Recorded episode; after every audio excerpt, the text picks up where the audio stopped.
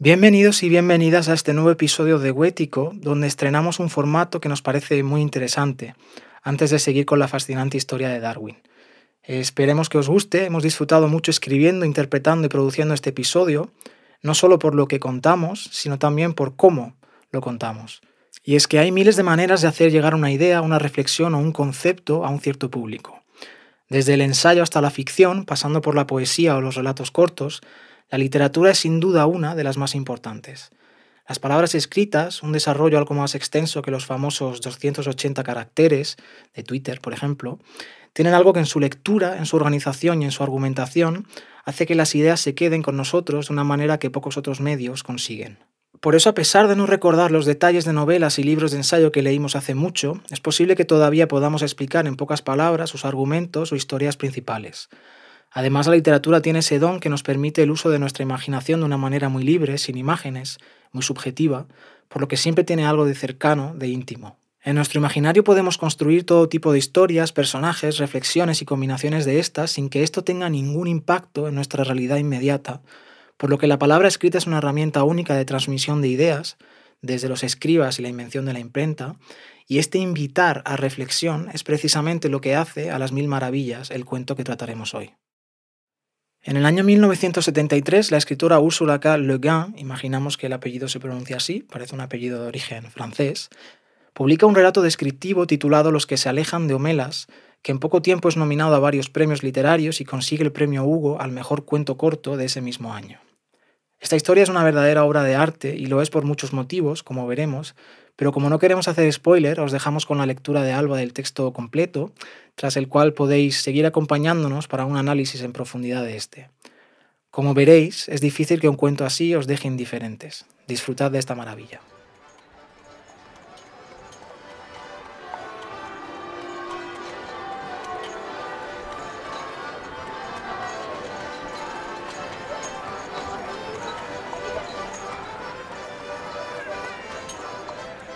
Con un estruendo de campanas que hizo alzar el vuelo a las golondrinas, la fiesta del verano penetró en la deslumbrante ciudad de Homelas, cuyas torres dominan el mar. En el puerto, los gallardetes ponían notas multicolores en los aparejos de los buques. En las calles, entre las casas de tejados rojos y paredes escaladas, entre los tupidos jardines y en las avenidas flanqueadas de árboles, ante los enormes parques y los edificios públicos avanzaban las procesiones. Algunas eran solemnes, ancianos vestidos con ropas grises y malvas, maestros artesanos de rostros graves, mujeres sonrientes pero dignas, llevando en brazos a sus chiquillos y charlando mientras avanzaban. En otras calles, el ritmo de la música era más rápido, un estruendo de tambores y de platillos, y la gente bailaba. Toda la procesión no era más que un enorme baile. Los chiquillos saltaban por todos lados y sus agudos gritos se elevaban como el vuelo de las golondrinas por encima de la música y de los cantos. Todas las procesiones avanzaban ascendiendo hacia la parte norte de la ciudad, hacia la gran pradera llamada Campos Verdes, donde chicos y chicas desnudos bajo el sol, con los pies, las piernas y los ágiles brazos cubiertos de barro, ejercitaban a sus caballos antes de la carrera. Los caballos no llevaban ningún arreo, excepto un cabestro sin freno. Sus crines estaban adornadas con lazos de color plateado, verde y oro. Dilataban sus hollares, piafaban y se pavoneaban, se mostraban muy excitados, ya que el caballo es el único animal que ha hecho suyas nuestras ceremonias. En la lejanía, al norte y al oeste, se elevaban las montañas, rodeando a media homelas con su inmenso abrazo. El aire matutino era tan puro que la nieve que coronaba aún las 18 montañas brillaba con un fuego blanco y oro bajo la luz del sol, ornada por el profundo azul del cielo. Había exactamente el viento preciso para hacer ondear y chasquear de tanto en tanto las banderas que limitaban el terreno donde iba a desarrollarse la carrera. En el silencio de los amplios prados verdes podía oírse cómo la música serpenteaba por las calles de la ciudad, primero lejana, luego más y más próxima, avanzando siempre, un agradable presente difundiéndose en el aire, que a veces reverberaba y se condensaba para estallar en un inmenso y alegre repicar de campanas. Alegre. ¿Cómo es posible hablar de alegría? ¿Cómo describir a los ciudadanos de Homelas? No eran gentes simples, aunque fueran felices, pero las palabras que expresan la alegría ya no suenan muy a menudo. Todas las sonrisas se han vuelto algo arcaico. Con una descripción así, una tiende a hacer ciertas conjeturas. Con una descripción como esta, una espera ver al rey montado en un espléndido garañón y rodeado de sus nobles caballeros, o quizá en una litera de oro transportada por musculosos esclavos. Pero en Homelas no había rey, no se utilizaban las espadas y tampoco había esclavos. No eran bárbaros. No conozco las reglas y las leyes de su sociedad, pero estoy segura que éstas eran poco numerosas. Y como vivían sin monarquía y sin esclavitud, tampoco tenían bolsa, ni publicidad, ni policía secreta, ni bombas. Y sin embargo, no eran gentes sencillas, Nada de dulces pastores, ni nobles salvajes, ni cándidos utópicos. No eran menos complejos que nosotros. Lo malo es que nosotros poseemos la mala costumbre, animada por los pedantes y los sofistas, de considerar la felicidad como algo más bien estúpido. Solo el sufrimiento es intelectual, solo el mal es interesante. Esta es la traición del artista, su negativa a admitir la banalidad del mal y el terrible aburrimiento del dolor. Si no les puedes vencer, únete a ellos. Si te duele, vuelve a comenzar. Pero aceptar la desesperación es condenar la alegría. Adoptar la violencia es perder el dominio de todo lo demás. Y casi lo hemos perdido todo. Ya no podemos describir a un hombre feliz ni celebrar la menor alegría. ¿Podría hablaros yo, en algunas palabras, de los habitantes de Homelas?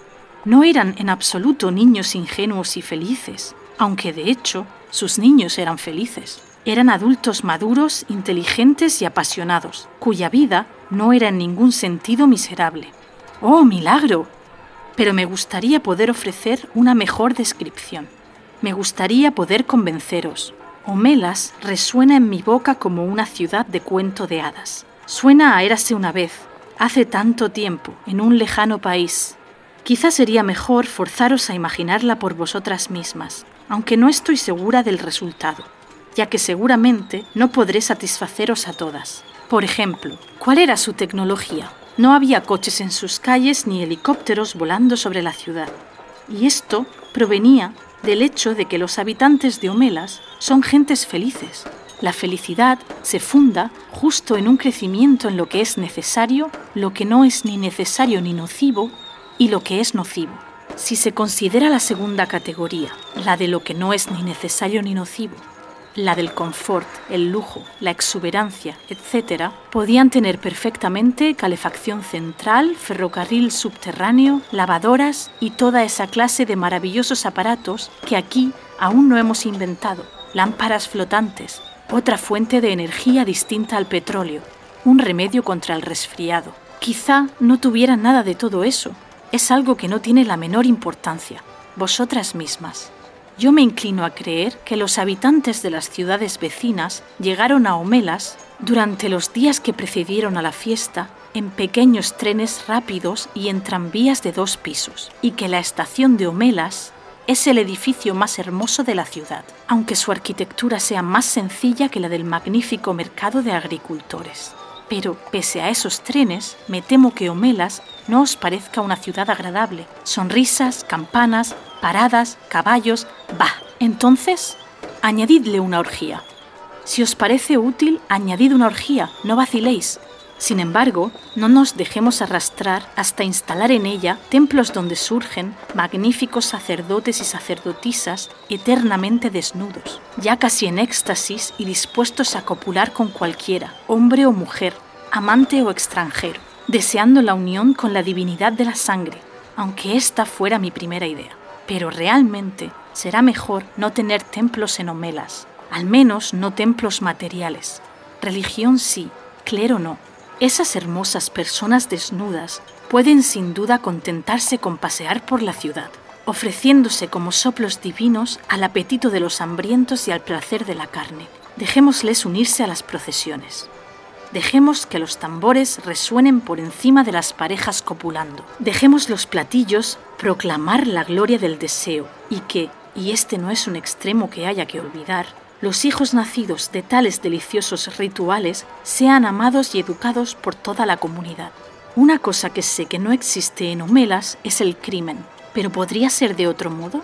Al principio pensaba que no existían las drogas, pero esta es una actitud puritana. Para aquellos que lo desean, el insistente y difuso dulzor del drus puede perfumar las calles de la ciudad. El drus no produce adicción, otorga primero al cuerpo y a la mente una gran claridad y una increíble ligereza de miembros, y luego, tras algunas horas, una ensoñadora languidez y finalmente maravillosas visiones sobre los secretos más íntimos y recónditos del universo, al tiempo que excita los placeres del sexo más allá de toda imaginación.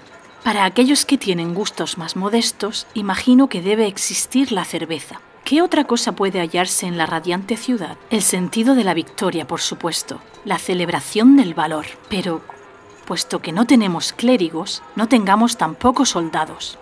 La alegría que nace de una victoria carnicera no es una alegría sana. No le convendría aquí. Está llena de horror y no posee ningún interés. Un placer generoso e ilimitado, un triunfo magnánimo experimentado no contra algún enemigo exterior, sino en comunión con lo más justo y más hermoso que hay en la mente de todos los hombres, y con el esplendor del verano dominando el mundo. Eso es lo que hincha el corazón de los habitantes de Homelas, y la victoria que celebran es la victoria de la vida. Realmente creo que no hay muchos que sientan la necesidad de tomar drus. La mayor parte de las procesiones han alcanzado ya campos verdes, un maravilloso aroma a comida escapa de las tiendas rojas y azules tras los tenderetes. Los rostros de los niños están llenos de dulce. Unas migajas de un sabroso pastel permanecen prisioneras en la benévola barba gris de un anciano. Los chicos y las chicas han montado en sus caballos y van agrupándose cerca de la línea de salida de la carrera. Una vieja mujer, menuda, gorda y sonriente, distribuye flores de un cesto y la gente se las mete entre sus brillantes cabellos. Un niño de nueve o diez años permanece sentado al borde de la multitud, solo, tocando la flauta de madera. Las gentes se detienen a escucharle, le sonríen, pero no le dicen nada, ya que él no deja de tocar y ni siquiera les ve. Sus ojos oscuros están perdidos en la suave y ondulante magia de la melodía. De pronto se detiene y baja las manos que sostienen la flauta de madera. Como si ese pequeño silencio personal fuera la señal, una trompeta deja oír su vibrante sonido desde la tienda que se halla junto a la línea de partida. Imperiosa, melancólica, penetrante, los caballos patalean y se agitan. Tranquilizadoramente, los jóvenes jinetes acarician el cuello de su montura y murmullan palabras halagadoras. Tranquilo, tranquilo, vas a ganar, estoy seguro. Comienzan a formar una hilera a lo largo de la línea de partida. La multitud que bordea el campo de carreras da la impresión de una pradera de hierba y flores agitada por el viento. La fiesta del verano acaba de comenzar. ¿Os creéis todo esto?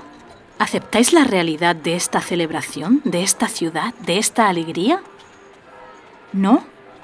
Entonces dejadme describir algo más. En el subsuelo de uno de los magníficos edificios públicos de Homelas, o quizá en los sótanos de una de esas espaciosas mansiones privadas, hay un cuarto. Su puerta está cerrada con llave y no tiene ninguna ventana.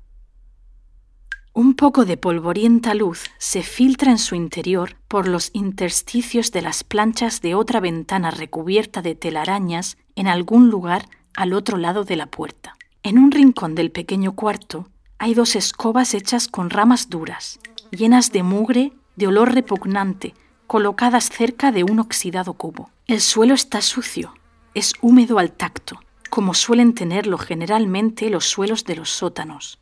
El cuarto tiene tres pasos de largo por dos de ancho, apenas una alacena o un cuarto trastero abandonado.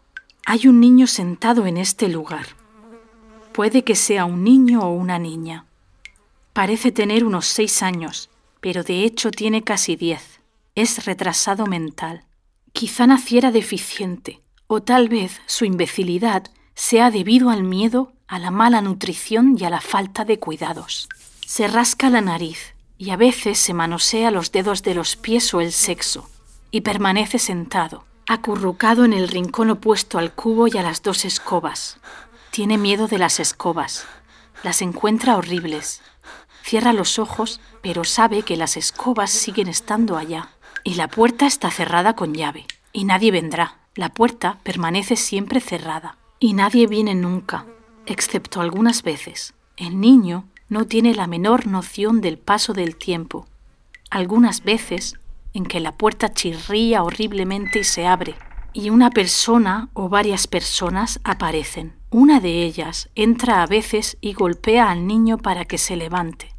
Las demás no se le acercan nunca, pero miran al interior del cuarto con ojos de horror y de disgusto. El cuenco de la comida y la jarra son llenados apresuradamente.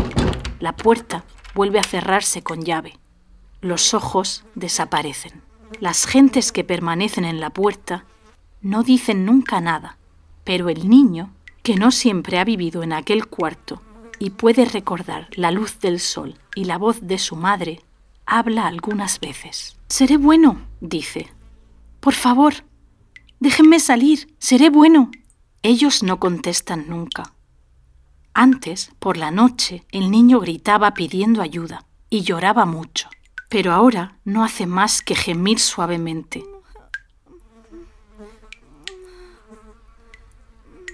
Y habla menos cada vez. Está tan delgado que sus piernas son puros huesos y su vientre una enorme protuberancia. Vive con medio cuenco diario de grasa y cereal. Está desnudo. Sus muslos y sus nalgas no son más que una masa de infectas úlceras y permanece constantemente sentado sobre sus propios excrementos. Todos saben que está allá, todos los habitantes de Homelas. Algunos comprenden por qué, otros no, pero todos comprenden que su felicidad, la belleza de su ciudad, el afecto de sus relaciones, la salud de sus hijos, la sabiduría de sus sabios, el talento de sus artistas, incluso la abundancia de sus cosechas y la suavidad de su clima, dependen completamente de la horrible miseria de aquel niño. Generalmente esto les es explicado a los niños cuando tienen entre 8 y 12 años, cuando se hallan en edad de comprender. Y la mayor parte de los que van a ver al niño son jóvenes, aunque hay también adultos que acuden a menudo a verle, algunas veces de nuevo. No importa cómo les haya sido explicado. Esos jóvenes espectadores se muestran siempre impresionados y disgustados por lo que ven. Sienten aversión, algo que creían superado. Sienten la cólera, el ultraje, la impotencia, pese a todas las explicaciones. Les gustaría hacer algo por el niño, pero no hay nada que puedan hacer. Si el niño fuera conducido a la luz del sol, fuera de aquel abominable lugar, si se lavara y recibiera comida y cuidados, eso sería algo bueno desde luego. Pero si se hiciera esto, toda la prosperidad, la belleza y la alegría de Homelas serían destruidas ese mismo día y a esa misma hora. Esas son las condiciones. Cambiar toda la bondad y alegría de Homelas por esa simple y mínima mejora. Rechazar la felicidad de miles de personas por la posibilidad de la felicidad de uno solo. Esto sería, por supuesto, dejar que la culpa atravesara las murallas. Las condiciones son estrictas y absolutas. Ni siquiera hay que decirle una palabra amable al niño. A menudo los jóvenes entran llorando en sus casas o inundados de una contenida rabia cuando han visto al niño y afrontado aquella terrible paradoja. Pueden irla asimilando durante semanas o incluso años. Pero con el tiempo empiezan a darse cuenta que, incluso si el niño fuera liberado, no sacaría mucho provecho de su libertad. Un pequeño y vago placer de calor y alimento, por supuesto, pero no mucho más. Está demasiado idiotizado y degradado como para sentir la menor alegría real. Ha vivido durante demasiado tiempo atemorizado para verse alguna vez liberado de él. Sus costumbres son demasiado salvajes para que pueda reaccionar ante un trato humano. De hecho, tras tanto tiempo, se sentiría indudablemente desgraciado sin paredes que le protegieran, sin tinieblas para sus ojos, sin excrementos sobre los que sentarse.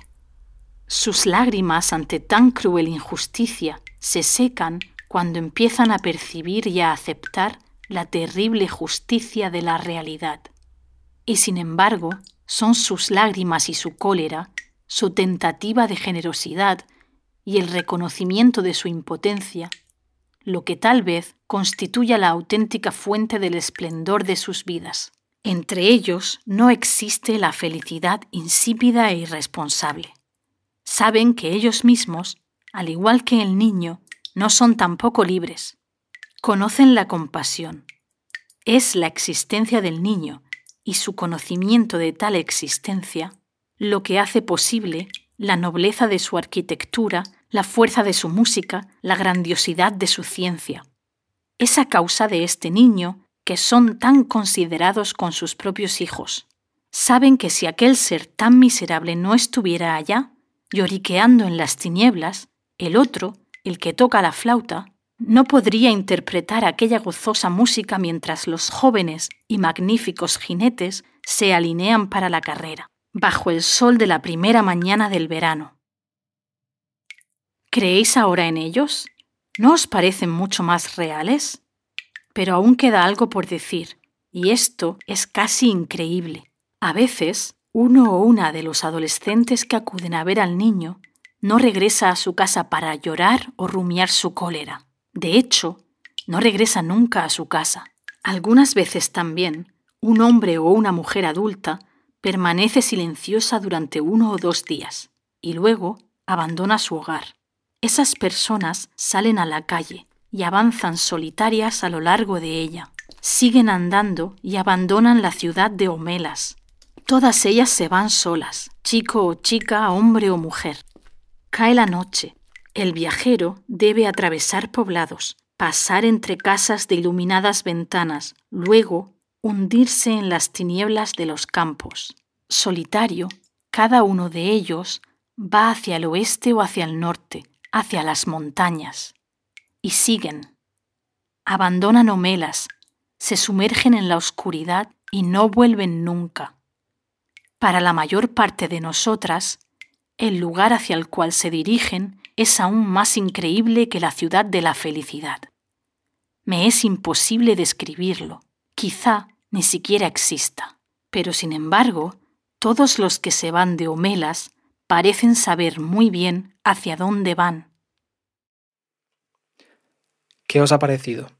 Yo, sinceramente, he perdido la cuenta de las veces que he leído este cuento a lo largo de mi vida y siempre descubro nuevos detalles y posibles nuevas interpretaciones. Pero empecemos por lo más evidente y el tema principal que vertebra todo el cuento. Podemos resumirlo en una sola pregunta devastadora. ¿Cómo gestionamos la cruda realidad?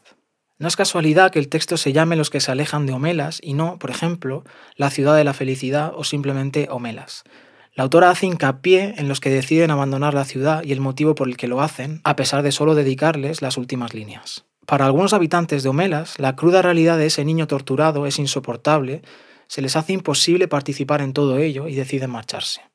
Que una obra de ficción tan breve plantee una pregunta así y lo haga de manera tan elegante es una maravilla. Y es que la pregunta no es para menos. ¿Cómo gestionamos todo lo que sabemos? Si lo piensas detenidamente, es una cuestión de hiriente actualidad en la época que vivimos. ¿Qué hacemos con toda la información disponible que nos llega todos los días a través de medios de comunicación, redes sociales, etcétera? Especialmente con la que más nos cuesta encajar.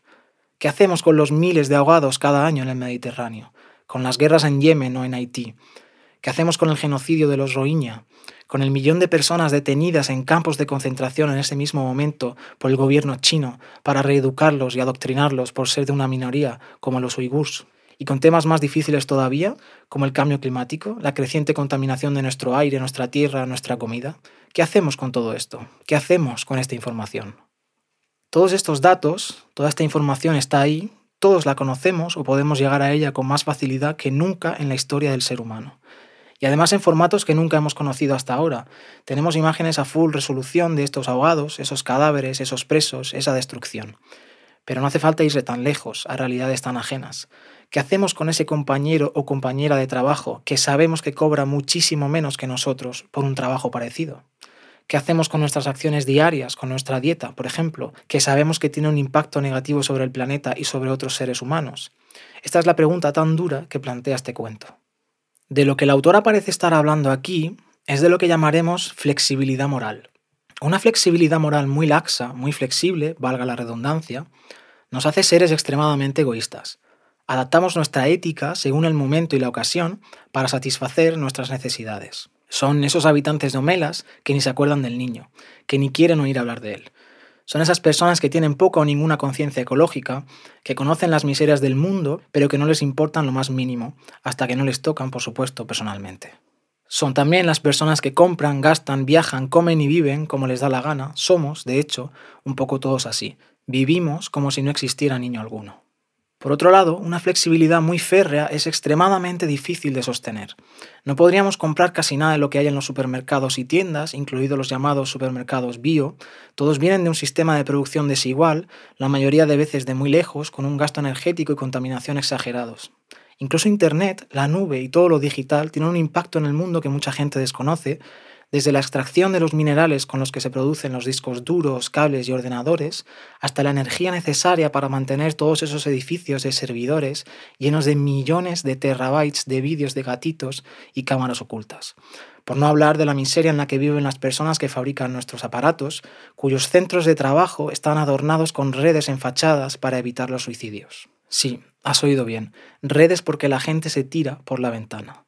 Además, no podríamos tampoco participar casi en ningún trabajo porque en todos hay relaciones de poder muy dispares e injustas. Por ejemplo, jefes que ganan 10 veces más, por decir poco, que sus empleados. No podríamos hacer mucho más que abandonarlo todo, irnos a vivir a un lugar en el que haríamos todo lo posible por reducir nuestra huella ecológica, consumir lo que producimos y no molestar ni al medio natural ni a otras personas. Hay gente que lo hace, por supuesto, pero con tremendas dificultades. Para vivir en sociedad y más concretamente en el mundo moderno, un país privilegiado como puede ser cualquier país del llamado Occidente, hace falta sin duda una buena dosis de flexibilidad moral. Nuestro estilo de vida está sostenido por el sufrimiento del planeta y de personas con peores vidas que nosotros. Es duro admitirlo, pero es así. Ese es nuestro niño en el cuarto oscuro. Ahora bien, esto no significa que no haya nada que hacer, e incluso aquí el cuento tiene algo que decir. Hay habitantes de Homelas que vuelven a ver al niño, no se nos dice por qué, pero se nos hace saber que hay incluso quien lo visita a menudo. Hay gente que decide ser consciente de este niño, de esa realidad tan dura en la que vivimos, y se expone a ella. Quizás visitar al niño les recuerda lo afortunados que son, cultivan a través de esas visitas un sentimiento de agradecimiento, como quien al leer noticias terribles del mundo aprecia de pronto la tranquilidad de su cocina en una mañana soleada. Quizás haya quien lo visita como castigo o como precio a pagar por vivir una vida tan afortunada, como quien se presta voluntario en centros sociales o cede tiempo de sus vacaciones para ayudar en alguna organización que lucha contra el hambre o asistiendo a refugiados de una guerra ajena. Puede que alguien les acuse de limpiar su conciencia así, y a lo mejor es el caso, o puede simplemente que no encuentren una mejor manera de hacer algo al respecto, y sea como sea, cómo estar seguros de esta diferencia. En Homelas, desde luego, parece que solo hay dos salidas. O visitas al niño tantas veces como quieras o abandonas la ciudad. En la realidad, por supuesto, hay muchas más. No vamos a entrar en detalle aquí ahora, pero todos podemos hacer mucho más de lo que hacemos por tener un mundo mejor. Eso también es una realidad. Y cuando decimos mucho, es realmente muchísimo más de lo que ya hacemos, si es que siquiera hacemos algo. En el espectro, en ese gris, entre una flexibilidad moral sin límites, donde todos hacemos lo que nos da la gana, y la más férrea de las éticas personales, donde todo nos está prohibido, todos podemos aproximarnos a un punto en el que aprendemos a vivir mejor en sociedad, con un impacto infinitamente menor sobre otros seres humanos, otros seres vivos y sobre el planeta. El problema es que todo este imaginario parece costarnos mucho y Úrsula lo sabía perfectamente.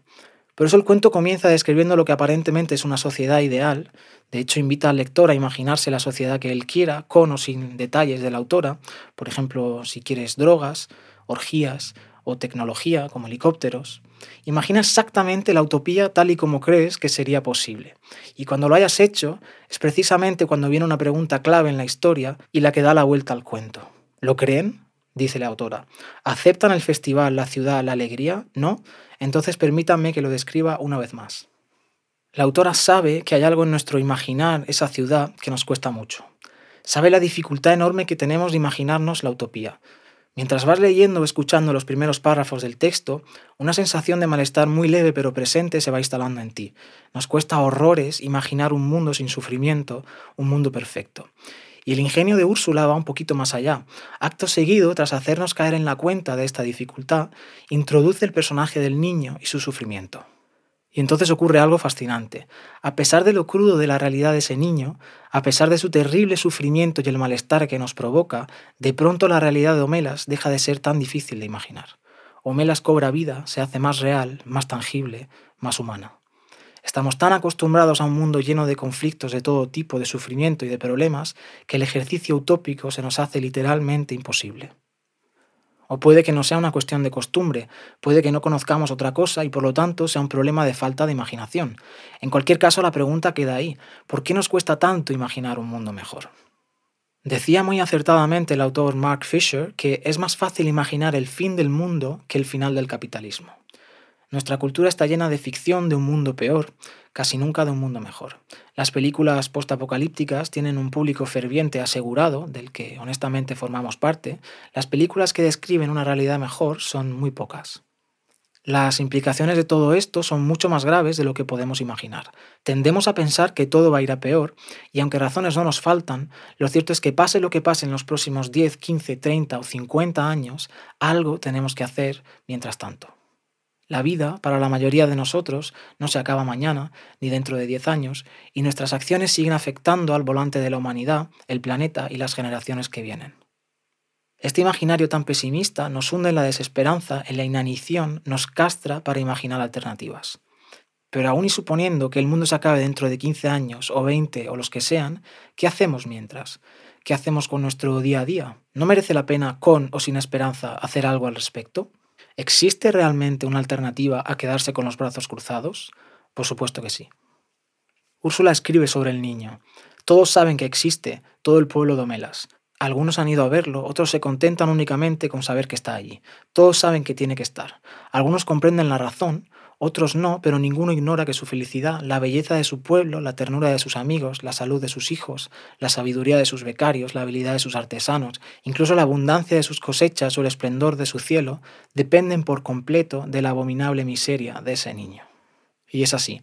Todos sabemos que el mundo en el que vivimos está lleno de sufrimiento, es cierto. Incluso puede, como sugiere la autora, que el mundo sin miseria sea realmente imposible. Pero, ¿nos impide eso pensar en la utopía? ¿Cómo construimos un mundo con menos sufrimiento a pesar de todo lo que ya sabemos? ¿De verdad solo es posible un mundo donde el bienestar de unos depende del sufrimiento de otros? Y una vez más, Úrsula va un paso más allá. Escribe, sus lágrimas, aquí está hablando de los que van a ver al niño, ante la amarga injusticia, secan cuando empiezan a percibir la terrible justicia de la realidad y acaban aceptándola. Sin embargo, Tal vez sus lágrimas y su rabia, el intento de su generosidad y la aceptación de su propia impotencia son la verdadera causa del esplendor de sus vidas. Su felicidad no es vacua e irresponsable. Saben que ellos, como el niño, no son libres. Conocen la compasión. La existencia del niño y el conocimiento de esa existencia hacen posible la elegancia de su arquitectura, el patetismo de su música, la profundidad de su ciencia. Aquí la autora parece que nos lleva de la mano hacia una conclusión casi espiritual. El sufrimiento, la miseria, el ser conscientes de ese niño, no tiene que impedirnos ser felices. Al contrario, tiene que hacernos más resilientes. Aceptar nuestra impotencia frente a los problemas del mundo puede hundirnos en la miseria o puede, si sabemos verlo, hacernos que nos replanteemos todas nuestras acciones, desde las más cotidianas hasta las más abstractas. Y es que desde nuestras vidas aparentemente tan desconectadas de los grandes problemas del mundo, podemos tomar decisiones y encaminarnos hacia una sociedad quizá no perfecta, pero sí bastante mejor. Precisamente porque la vida es difícil y llena de conflicto y sin sentidos, merece la pena celebrar nuestra resiliencia, nuestra creatividad, nuestro inconformismo. Hay algo que alabar en la miseria y es que seguimos vivos a pesar de ella. Justo antes del final, la autora lanza una última pregunta. ¿Qué piensan ahora de ellos? Son más dignos de crédito, pero todavía tengo algo que contarles y esto es totalmente increíble. La autora nos hace reflexionar aquí. Ahora que sabemos que Homelas incluye sufrimiento, ahora que entendemos la dificultad de sus habitantes a pesar de toda esa alegría, toda esa felicidad, ¿se nos hacen más humanos? ¿Se parecen más a nosotros? Lo increíble se nos revela en las últimas líneas del cuento. Hay gente que abandona Homelas, que en mitad de la noche, después de haberlo pensado un poco, caminan hacia las puertas y se van para no volver nunca. Y aquí podemos dejar volar nuestra imaginación, pues la autora admite que el lugar donde van es aún menos imaginable para nosotros que la ciudad de la felicidad. No puedo describirlo en absoluto. Es posible que no exista. Para los que hacemos este podcast, los que se alejan de Homelas caminan precisamente hacia la utopía. Por algún motivo, ellos sí creen que existan alternativas al sufrimiento de ese niño y deciden probar suerte. Y efectivamente, un mundo mejor es mucho menos imaginable que Homelas y puede que no exista, puede que solo sea eso, precisamente, una idea. Pero lo cierto es que si no echamos a andar, nunca lo sabremos. Cuando esas preguntas y hechos que hemos hecho al comienzo de este análisis sobre el mundo se nos hacen insoportables, cuando la imagen de ese niño y nuestro niño particular nos persiga, tenemos la opción de abandonar Homelas. Nadie dice que Homelas o el mundo tal y como lo conocemos ahora mismo sea inevitable. Nadie dice que otra realidad no sea posible. Imagina tú ahora, te invitamos, a qué se parece el mundo fuera de Homelas. ¿Dónde se dirigen esos hombres y mujeres? Imagina tu propio mundo con el menor sufrimiento y miseria posible. El primer paso es poder imaginarlo. Y acto seguido, elige tus batallas, qué puedes y qué no puedes hacer por acercarte a ello. La utopía, decía Fernando Birri, está en el horizonte. Si te acercas dos pasos, la utopía se aleja dos.